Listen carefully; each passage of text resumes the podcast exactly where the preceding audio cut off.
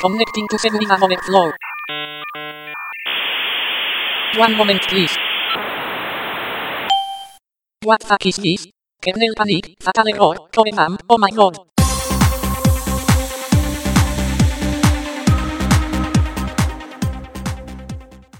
Saludos. Hoy es día 14 de mayo de 2016 y estás escuchando el podcast Seguridad Overflow. Bueno, te estarás preguntando qué, ha pasado, que llevo, qué ha pasado con el podcast y voy a explicarlo así un poco por encima. Eh, resumiendo mucho, eh, el, el último audio lo grabé en agosto de 2015, creo, más o menos, y estuve bastantes meses sin grabar. Y luego, eh, a finales de diciembre, principios de enero, pues me dio un arrebato y decidí cerrar el podcast. Decidí cerrarlo todo. Entonces, entonces cerré el podcast, cerré el podcast en, iTunes, en iVoox, en Spreaker, cerré la web, cerré el Twitter y cerré todo. Eso fue en diciembre, enero más o menos, y luego en marzo, mm, por ahí, en marzo, abril, eh, me dio otro arrebato contrario, en dirección contraria, y, decidí reabrir el podcast. Y entonces reabrí todo otra vez. Lo que pasa que, claro, por ejemplo en iVoox y en Spreaker, pues perdí, perdí las cuentas y el feed de ahora es diferente. Los que estaban suscritos a Spreaker y a iVoox, pues se perdió. Eh, en iTunes no, porque el feed sigue, sigue funcionando. Es más, al reabrir la web he visto que mucha gente sigue haciendo peticiones al feed. Eh, y entonces es, es, porque siguen suscritos en, en su aplicación de, de, podcasting, que seguramente tire de iTunes. Entonces, nada, resumiendo, que lo he reabierto todo, he reabierto el Twitter también, eh, que es arroba segoverflow, porque bueno, ya que lo menciono en muchos audios antiguos, pues para intentar tener la misma cuenta de Twitter, y sí, conseguí reabrir, perdí todos los seguidores y todas las, todos los tweets que tenía, pero bueno, por lo menos sigue funcionando, que es la de siempre, que es la de arroba seg overflow. Y la página web sigue siendo la misma, seguridadoverflow.com. Antes era .com.es, pero ya lo cambié hace tiempo y ahora es seguridadoverflow.com. Si pones .com.es te redirecciona al .com. ¿Y, ¿Y por qué he decidido reabrir el podcast? Bueno, pues porque estuve buscando varios podcasts de seguridad informática eh, y a mí lo que me gustaría o lo que me, gustaría encontrar en un podcast de seguridad, pues son, mmm, a ver cómo lo explico, experiencias, experiencias del propio podcaster, es decir, experiencias únicas del propio podcaster. Por ejemplo, si encuentra un fallo de seguridad, si tiene un problema de seguridad en su día a día, en su trabajo, lo que sea eh, por resumirlo mucho, sería algo que no se pudiese encontrar en un artículo, en un libro, etcétera, porque hay muchos podcasts de seguridad informática que lo que hacen es coger un tema y eh, pues contarlo en, en, formato podcast. Por ejemplo, se cogen un, un, artículo, un libro, lo que sea, y cogen un capítulo y pues lo explican en el podcast, etcétera. Pero claro, a mí lo que me gusta, yo lo que pienso es que si lo que vas a contar en el podcast ya está disponible en Internet o en un libro, en un paper o lo que sea, pues pierde un poco sentido el podcast. Puede ser entretenido, pero yo lo que busco es pues la experiencia de cuando lees un paper técnico, por ejemplo, que normalmente es algo novedoso, pues en formato podcast. Igual no llegará tanto, ¿no? Porque eso es mucho, pero yo que sé, por ejemplo, contar fallos de seguridad que has descubierto, o sea, que haya descubierto el propio podcaster, o por lo menos que sean nuevos, que no sean conocidos, etcétera, etcétera. Entonces, como no encontraba ningún podcast eh, de esas características, pues me he dicho, pues voy a reabrir Seguridad Overflow. Sigue con el mismo nombre el podcast y todo, y, nada, ya está reabierto. Podemos decir que es la segunda temporada, por así decirlo, que eso está muy de moda, lo de las temporadas. Pues nada, Seguridad Overflow segunda temporada. Eh, otra cosa que quería decir es que me he puesto un apodo mmm, porque estaba un poco cansado de que siempre que alguna vez que me nombras en, en otro podcast, eh, pues siempre decían, pues el podcaster de Seguridad Overflow, el creador del podcast de Seguridad Overflow, o directamente decían Seguridad Overflow. Entonces, bueno, una cosa es el podcast, que se llama Seguridad Overflow, y otra cosa soy yo. Entonces me gustaría tener un nombre. Entonces me he inventado un apodo que es Reizu. R-E y latina Z-U. Reizu. Y me he creado un Twitter también, a modo de Twitter personal, que es arroba reizusec. Reizu y luego S-E-C de security, reizusec. Y bueno, ese Twitter es un poco más así a modo eh, personal, luego para cosas del podcast, etcétera, etcétera, pues está el de, el de arroba overflow. Bueno, pues nada, eh, eso, que me llamo Reizu, me presento al mundo y soy Reizu. Bueno, eh, más temas que quería comentar, porque tampoco quería que me quedara un, un podcast gigantesco. Es más, casi mi idea era hacer como una introducción de de la segunda temporada de Seguridad Overflow y no quería que me quedara ahí un podcast de una hora y pico. Entonces voy a intentar ir rápido porque si no se me va a alargar esto. Eh, vale, pues una cosa que quería comentar es una experiencia que he tenido eh, con una red social, una especie de red social que se llama Meetup. Meetup. Eh, algunos la conoceréis porque es así un poco conocidilla.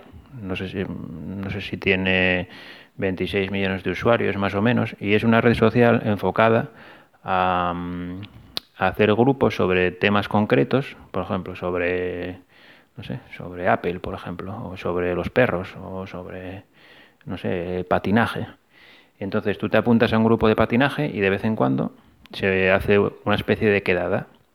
Se hace un meetup, en vez de llamarlo quedada, pues lo llaman meetup y se dice tal día se va a hacer un meetup eh, eh, a, tal hora en tal sitio. Pues va la gente allí, se reúne físicamente y se debate o se hace lo que fuera.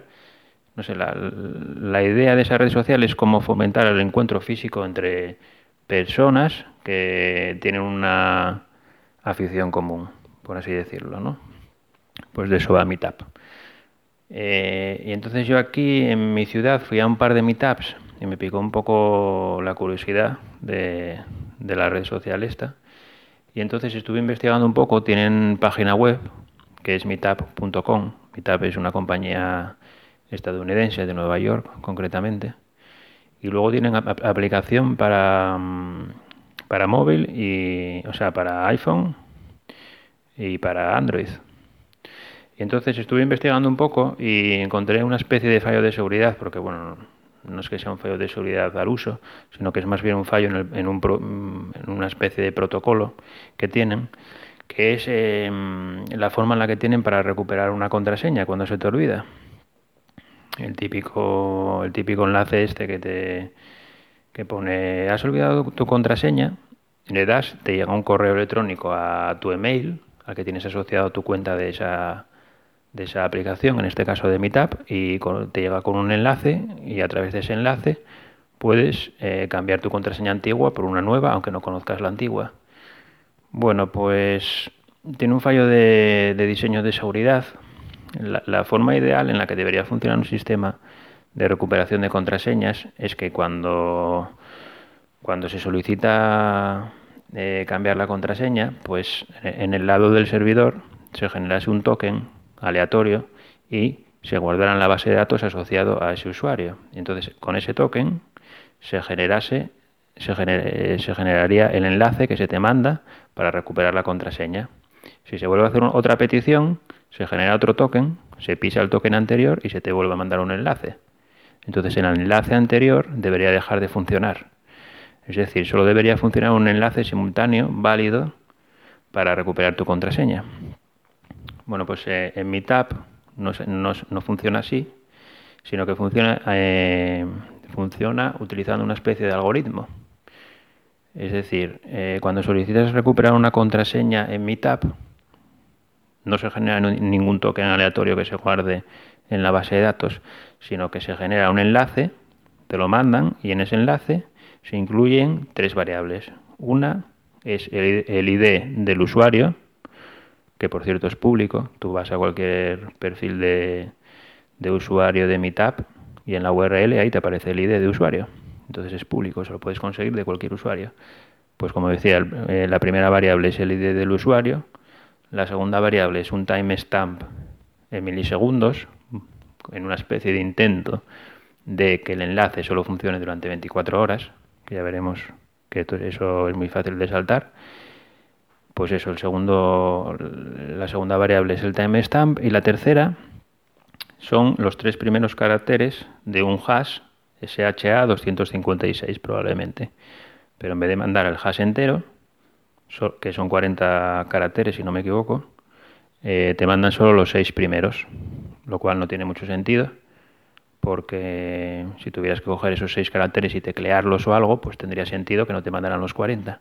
Pero es pinchar en un enlace y el enlace de por sí ya es muy largo porque las primeras dos variables son unos números muy, muy altos, entonces el enlace ya es enorme.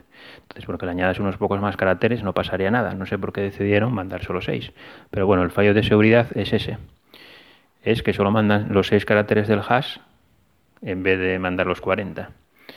Entonces, Eh, con lo que hacen es, con la primera variable, que es el ID del usuario, la segunda, que es el timestamp, cogen esas dos variables y le concatenan el, el password del usuario.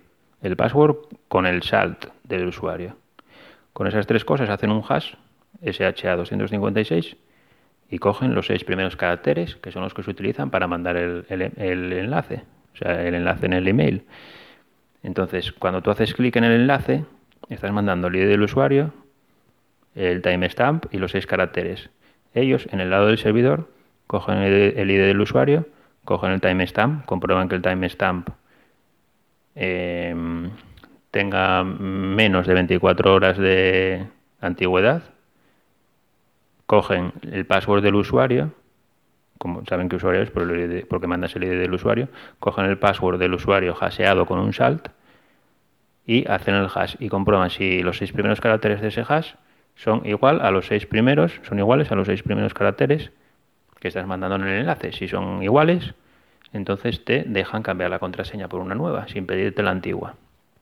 Así es como funciona. El problema de esto, pues que no hace falta solicitar eh, no hace falta solicitar una recuperación de contraseña para iniciar una fuerza bruta. Si yo quisiera hackear la cuenta de Pepito, no hace falta que haga clic en el enlace de... no me acuerdo de la contraseña, como que yo soy Pepito, que le, le llegaría, si lo hiciese, le llegaría un, un mail a Pepito y yo iniciaría el proceso de fuerza bruta. El problema de esto es que se puede hacer fuerza bruta de forma factible. Perdón pues no haría falta porque no se, no se genera ningún token que se guarde en base de datos, sino que se hace una comprobación al vuelo. Entonces podrías iniciar un proceso de fuerza bruta contra Pepito sin que a él le llegue ningún mail diciendo eh, aquí puedes con este enlace puedes recuperar tu contraseña, porque eso eh, Pepito vería, ostras, alguien está intentando eh, conseguir mi contraseña. Pues no hace falta, entonces es otro fallo, son una, como una concatenación eh, de fallos de seguridad. Bueno, a ver, voy a hacer beber un trago de mi bebida energética que tengo aquí.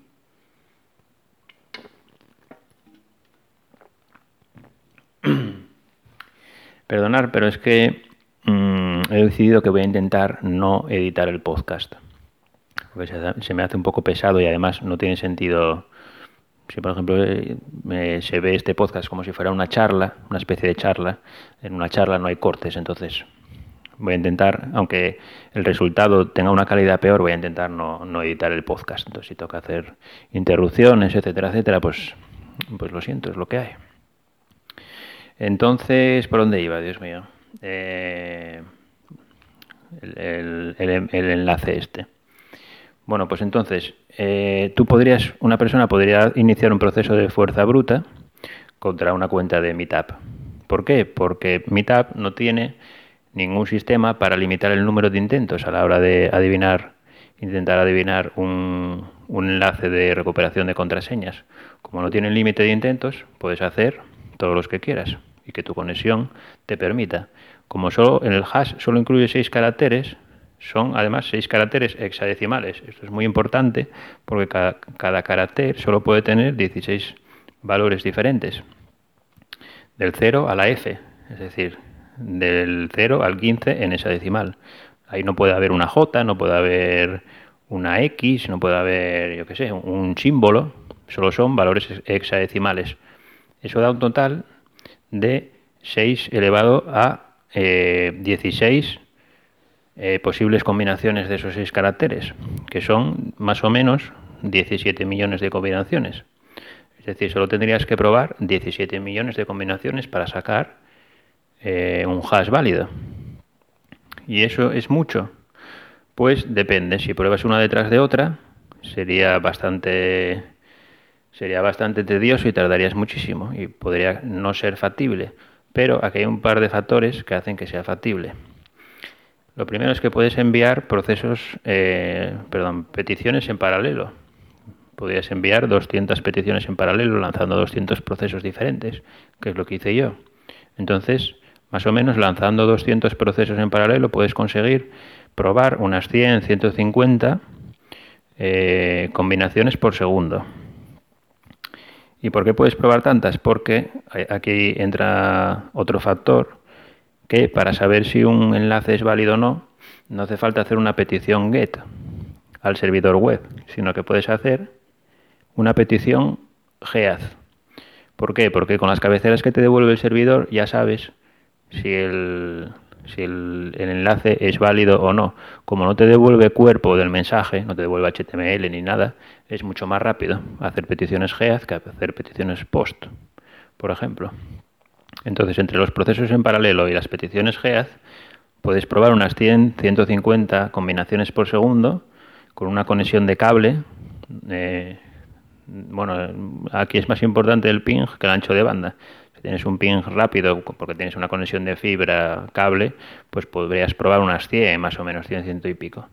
Entonces, con esa velocidad de prueba de enlaces, tardarías como máximo unas 30 horas seguidas, o sea, 30 horas en total, em, para probar las 17 millones de combinaciones.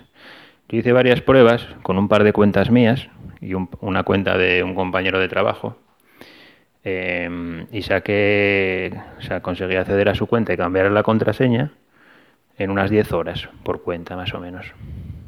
O sea, 30 horas sería en el peor de los casos. Si, si, probaras el enlace válido en la, en la, última combinación, es decir, después de haber probado las 16.999.000, etcétera, combinaciones anteriores, pero por estadística más o menos tardará unos, unas 15 horas en sacar una contraseña.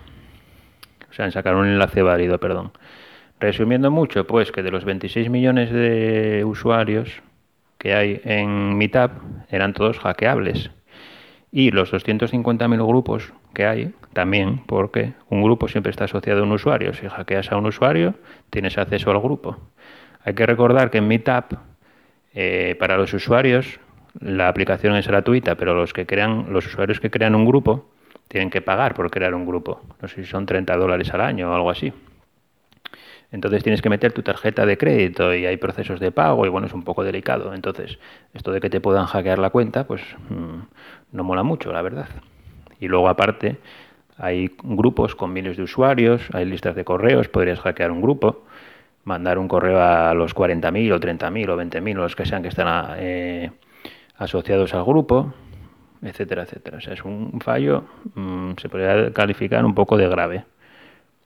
Vale, pues eh, lo que hice fue contactar con mi TAP, les mandé los detalles, etcétera, etcétera, y lo arreglaron en 24 horas más o menos, 24, 48 horas, eh, lo arreglaron.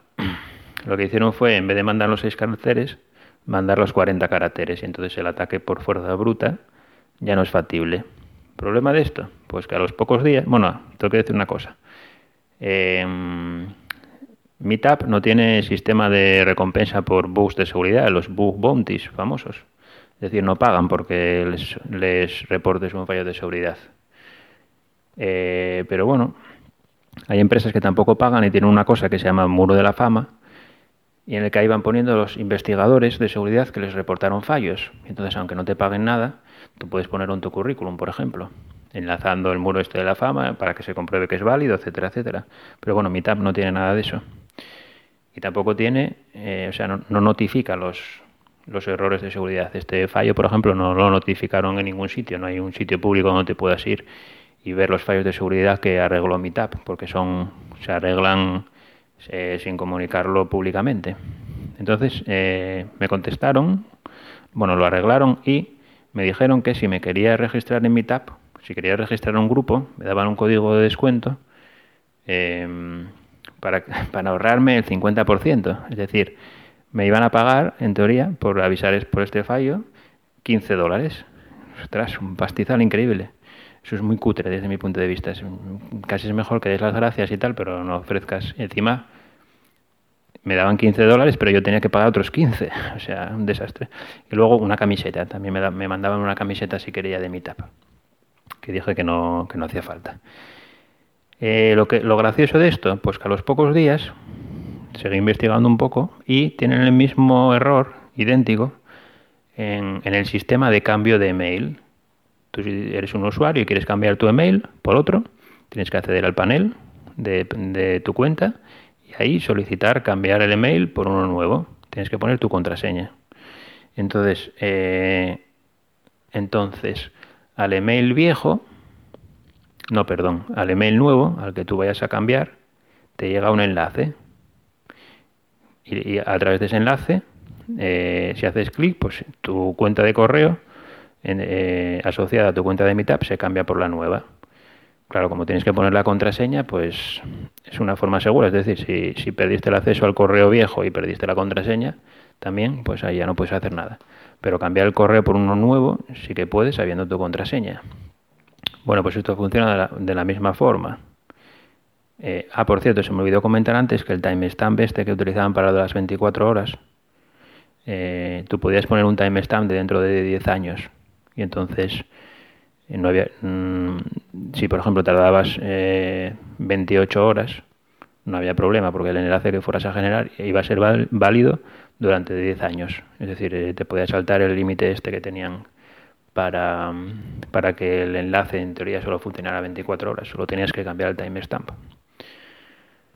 Vale, pues como decía, el sistema de cambio de email funciona exactamente igual. Te mandaban un enlace a la cuenta nueva con el ID del usuario eh, una variable con el nuevo correo que querías poner y eh, seis caracteres de un hash. Es decir, en, lo otro, en lo del sistema de recuperación de contraseñas, lo cambiaron y en vez de mandar seis caracteres, mandaban 40, pero aquí no, seguía mandando seis. Entonces lo mismo, sabías el ID del usuario, ponías un correo al que se lo querías cambiar, al que tuvieras tu acceso, por ejemplo, atacante.gmail.com, por simplificar, y seis caracteres de un hash empezabas a hacer fuerza bruta. También podías mandar un gead eh, para que fuera más rápido, con procesos en paralelo, etcétera, etcétera. Y conseguías cambiarle la cuenta de correo del usuario por una en la que tú tuvieras control.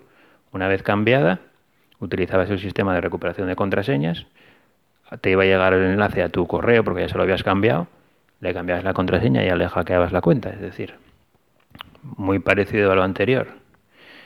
Eh, esto no se lo he notificado porque después de hombre, los 15 dólares y la camiseta es muy tentadora, ¿no? Es muy tentadora esa oferta, pero mm, casi que no. Entonces no se lo he notificado y actualmente eh, cualquier cuenta de usuario de Meetup es hackeable por fuerza bruta de forma factible. Eh, hice una prueba esta semana y más o menos en unas 20 horas conseguí cambiar la cuenta de correo de, de mi cuenta de Meetup. Entonces, Meetup no se puede decir que sea muy seguro, más bien es bastante inseguro y la forma de, funcionar es un poco poco profesional, por así decirlo, porque se le manda un, fallo de seguridad de que mandan seis caracteres, envían seis caracteres en vez de 40 y lo arreglan en un sitio, pero no se dan cuenta de que en otro sitio que es muy prácticamente idéntico, no lo cambian, no, no se dieron cuenta de que ahí siguen mandando los seis caracteres, es decir, no sé, es un poco, un poco raro, la verdad. Pues nada, eso, que un, fallo de seguridad que hay en Meetup es que permite hacer fuerza bruta de forma factible, porque el sistema de recuperación de contraseña y de cambio de mail está mal diseñado. Deberían generar un token aleatorio, lo que comentaba antes, ¿no? guardar, un, guardar una base de datos, etcétera, etcétera no basarse en un algoritmo. Aparte, em, esto último del cambio de mail, para generar ese hash, solo tienen en cuenta dos cosas, que es el ID del usuario y la cuenta de correo que tiene asociada actualmente. Con eso se genera el hash. No hay nada aleatorio ni nada. Entonces, em, o por lo menos que cambie.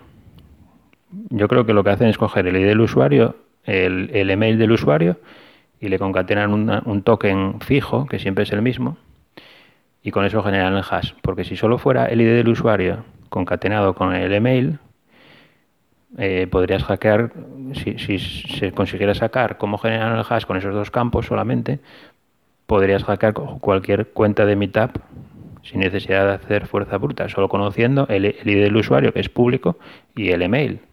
Pero bueno, hice varias pruebas y no conseguí sacar como como lo hacen, deben de concatenar eso, un token aleatorio, o sea, aleatorio no, un token a modo de contraseña que es fijo y siempre es el mismo. Porque tú si te mandas por, si intentas cambiarte tu correo por uno nuevo, por ejemplo, 10 veces seguidas, siempre te mandan el mismo, los mismos seis caracteres. No se genera uno ni en función del timestamp ni en función de nada, siempre es el mismo. Entonces por eso, por eso llega a la conclusión de que, de que es fijo. Siempre utilizan el ID del usuario y el correo. Ya está, como mucho otra, otro string, pero que siempre es el mismo. Bueno, siguiente tema. Dejamos de lado un poco esto de Meetup. Eh, minar bitcoins en Mac Mini.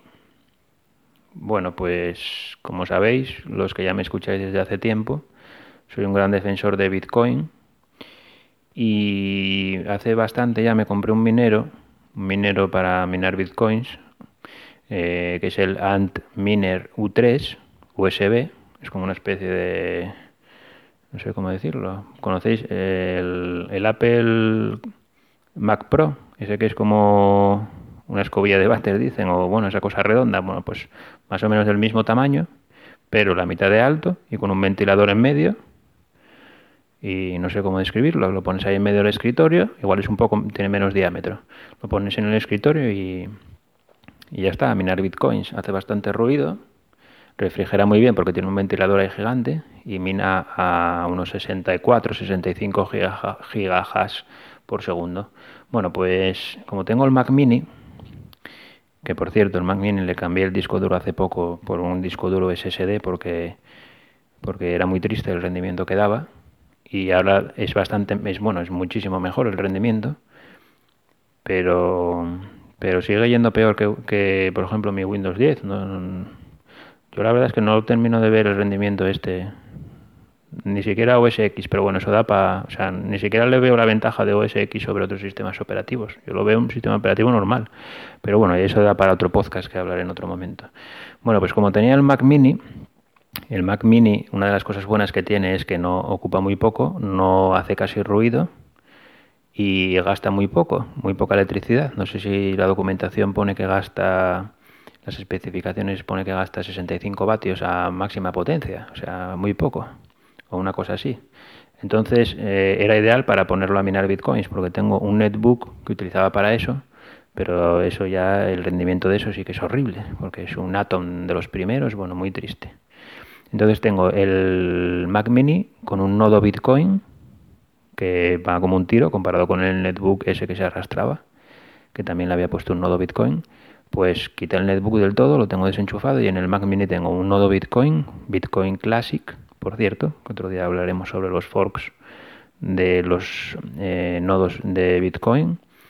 Eh, tengo un nodo Bitcoin Classic y eh, el minero corriendo. Entonces nada, lo tengo ahí 24 horas y muy estable. El minero está minando lo que llaman solo mining, que es decir, si encuentras un bloque te quedas tú toda la recompensa Em, lo que pasa que, claro, está el pequeño detalle de que es prácticamente imposible encontrar un bloque, o sea, según las estadísticas es prácticamente imposible. Pero bueno, poco a poco, o sea, sumando muchos, muchos, muchos, muchos pequeños mineros como yo, pues se hace la red más descentralizada y al final, sumando la potencia de todos, pues se encuentran bloques. Entonces, eh, lo ideal sería que hubiese muchísimos mineros, aunque tuvieran poca potencia, que muy pocos mineros con muchísima, con muchísima potencia cada uno. Es más, eh, la tendencia sería esa, Ahora, por ejemplo, el fabricante del minero que tengo yo, no sé si está comercializando unos mineros a modo de enchufe. Ya hablaré otro día sobre ese tema porque lo miré el otro día muy por encima. A modo de enchufe, que es como si fuera un ladrón, como si fuera una regleta. Y entonces tú ahí enchufas tus dispositivos, pero esa regleta hace de minero Bitcoin. No sé si mina unos pocos gigahash por segundo. Y entonces, si todo el mundo tiene en su casa uno de estos, pues estaría todo el mundo mirando bitcoins. Y gasta muy poco. Y no hace ruido ni nada, etcétera, etcétera. Bueno, pues nada, eso que tengo ahí el Mac Mini, dándolo todo. Después, eh, apps nativas de móvil contra webs. Bueno, pues esto es una opinión que tengo yo, que es que la web, lo que son las páginas web, están en declive, cada vez se usan menos las páginas web, porque cada vez se venden menos ordenadores, y eh, se está pasando de las páginas web a las aplicaciones nativas de móvil. Bueno, no es que se esté pasando, es que ya se pasó. Todos los datos estadísticos dicen que los usuarios de móvil, no sé si por cada 8 minutos o algo así que están utilizando apps nativas, están un minuto en la web móvil. Es decir, por cada 8 minutos de apps, un minuto de web.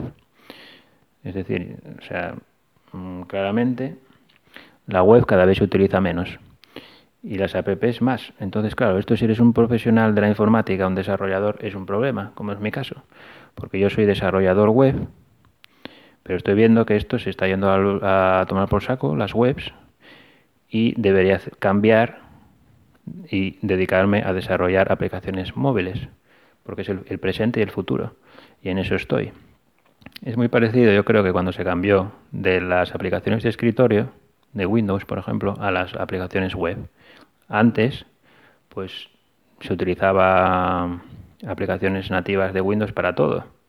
Yo qué sé, por ejemplo, el Office. Se cambió, mucha gente cambió a aplicaciones cuando salió la web, así con el JavaScript más potente y toda esta historia. Se cambió, por ejemplo, a Google Drive, etcétera, etcétera, y se fue cambiando. Los clientes de correos, por ejemplo, son otro claro ejemplo. Antes todo el mundo utilizaba Outlook y ahora todo el mundo utiliza Gmail en la web. Hubo un cambio de aplicaciones nativas para escritorio a aplicaciones web. Pues hubo muchos programadores que se quedaron en las aplicaciones nativas, ahí yo no quiero cambiar, yo no quiero cambiar, que es lo que conozco, y les pilló el toro y ahora prácticamente todo se hace con aplicaciones web. Pues ahora está volviendo a pasar, pero a las aplicaciones nativas. Entonces eh, ya estoy en ello y estoy intentando cambiar las aplicaciones móviles y en mi trabajo en teoría voy a desarrollar una. Y bueno, eso. si queréis dejarme vuestra opinión en el Twitter, pues arroba hoverflow y ahí me decís si creéis que la, que la web tiene futuro o que tiene eh, futuro las aplicaciones nativas. Nativas estoy hablando, ¿eh? no de aplicaciones web.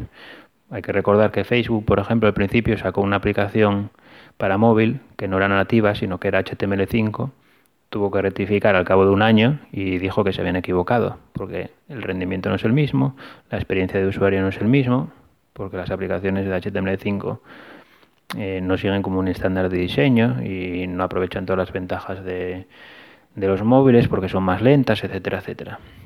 Entonces hablo de aplicaciones nativas contra, contra webs, contra webs normales y corrientes desde el navegador, no contra aplicaciones HTML5. Me refiero a aplicaciones nativas contra web. Vale, y el último tema es Pocket Casts, Pocket Casts eh, que es una aplicación para escuchar podcasts que mm, prácticamente todos conoceréis. Bueno, pues yo estaba empecinado utilizando Beyond Pod, que es una de las primeras aplicaciones para podcast eh, que había en Android, y nunca había utilizado Pocket Casts. Joder, no me sale la, la pronunciación, Pocket Casts. Eh, pues no la utilizaba y entonces ahora la he instalado y he migrado de Beyond Pod a Pocket Casts. Y nada, la verdad es que estoy encantado porque como es multiplataforma, bueno, aparte que es bastante más eh, profesional y más avanzada que Beyond Pod, pues está el tema de que es multiplataforma y entonces yo que ando cambiando de, de Android al iPad sobre todo, pues me viene genial y sincroniza mejor entre diferentes dispositivos y no sé, la verdad es que la veo más profesional. Bueno, y se me acabaron los temas, he conseguido decirlo todo en 34 minutos, estoy sorprendido. Pues, ¿qué más? Pues nada, que, que un saludo a todos. Me voy a ir despidiendo, que tengo curiosidad por ver cuánta gente se descarga este podcast después de prácticamente un año sin grabar y que intentaré seguir en esta línea, eh, pues en cada podcast intentando mmm, comentar algún fallo de seguridad que haya descubierto, algo que haya, algo así novedoso. Eh, y nada, voy a intentar eso, descubrir algún, alguna cosita para ir comentándola. Os dejo las vías de contacto que son arroba segoverflow e, y eh, en la página web que es seguridadoverflow.com y ya está, porque el correo, si me queréis dejar, en vez de mandar un correo, casi es mejor que entréis en la web y pongáis un comentario por cada audio del podcast. Hay una entrada en, en la web, pues ahí podéis dejar un comentario que tiene comentarios habilitados y, y mejor por ahí que por, por correo. Aunque bueno, si queréis mandar un correo, pues creo que está en la web. Eh, y si no, pues es podcast arroba seguridad overflow, pero casi prefiero el Twitter o, un comentario en la web. Bueno, pues nada, lo dejo aquí. Eh, a ver si nos escuchamos pronto y grabo dentro de poco tiempo. Un saludo a todos.